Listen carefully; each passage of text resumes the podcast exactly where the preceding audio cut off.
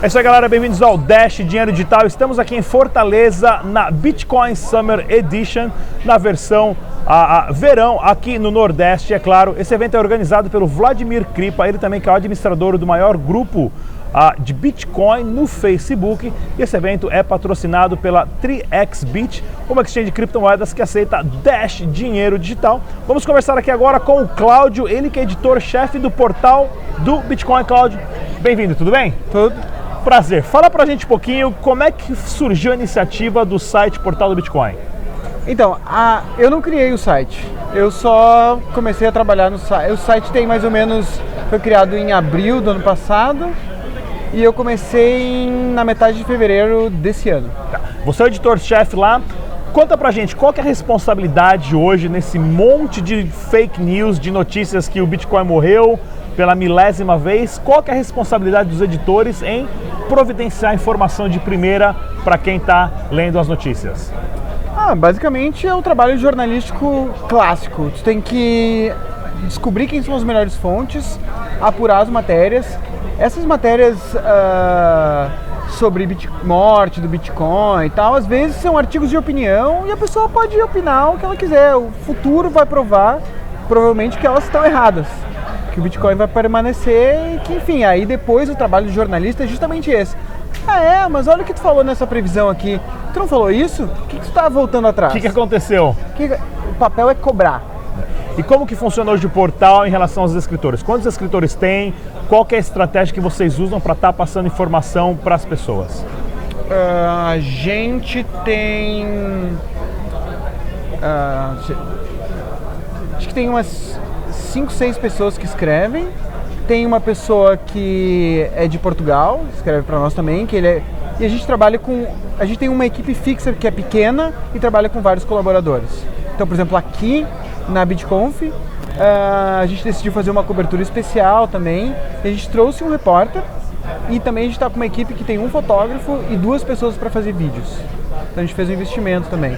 E a outra pergunta era. Qual é a responsabilidade disso, assim, de passar essa informação própria para as pessoas, né? Ah, tem pouco jornalismo sendo feito no mercado e o mercado precisa de informação e precisa de informação segura para que os atores tomem as decisões conforme eles bem entendam, se é para investir numa empresa X ou não investir.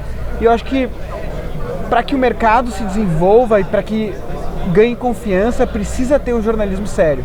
E as grandes empresas de jornalismo não estão fazendo, não estão cobrindo. A Folha cobre criptomoedas? Não cobre. O Valor cobre?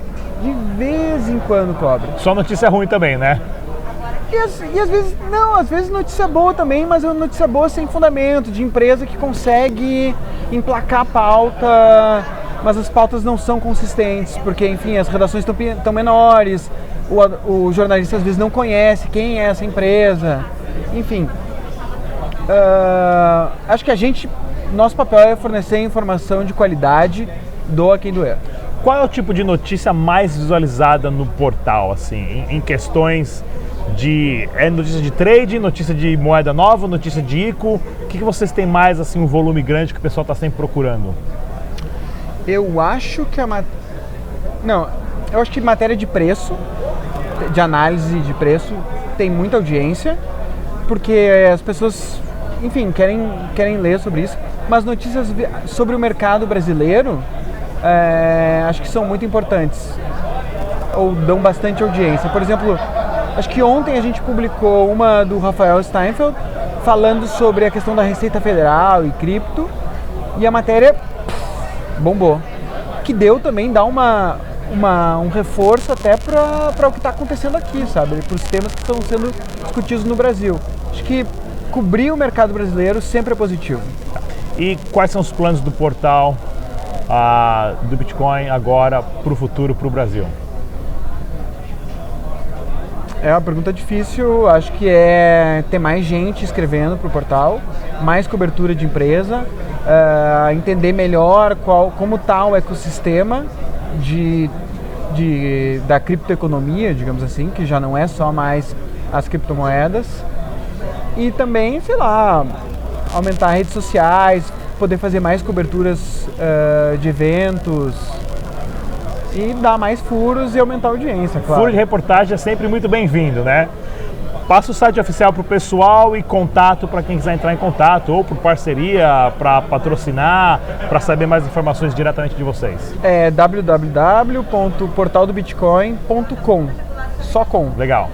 E contato, não sei, pode ser o meu e-mail? Pode? É claudio.rabin, com N no final, arroba portaldobitcoin.com. Legal. Cláudio. Dicas também, mandem furos. Dicas, dicas é bacana, é isso aí. Então, para quem tem informação, claro, mais específica, quiser mandar, porque às vezes pode transformar numa notícia, claro, informação que vai ser analisada a veracidade das informações. Mas mais uma vez, pessoal, estamos aqui em Fortaleza na BitConf versão Summer Edition, versão verão.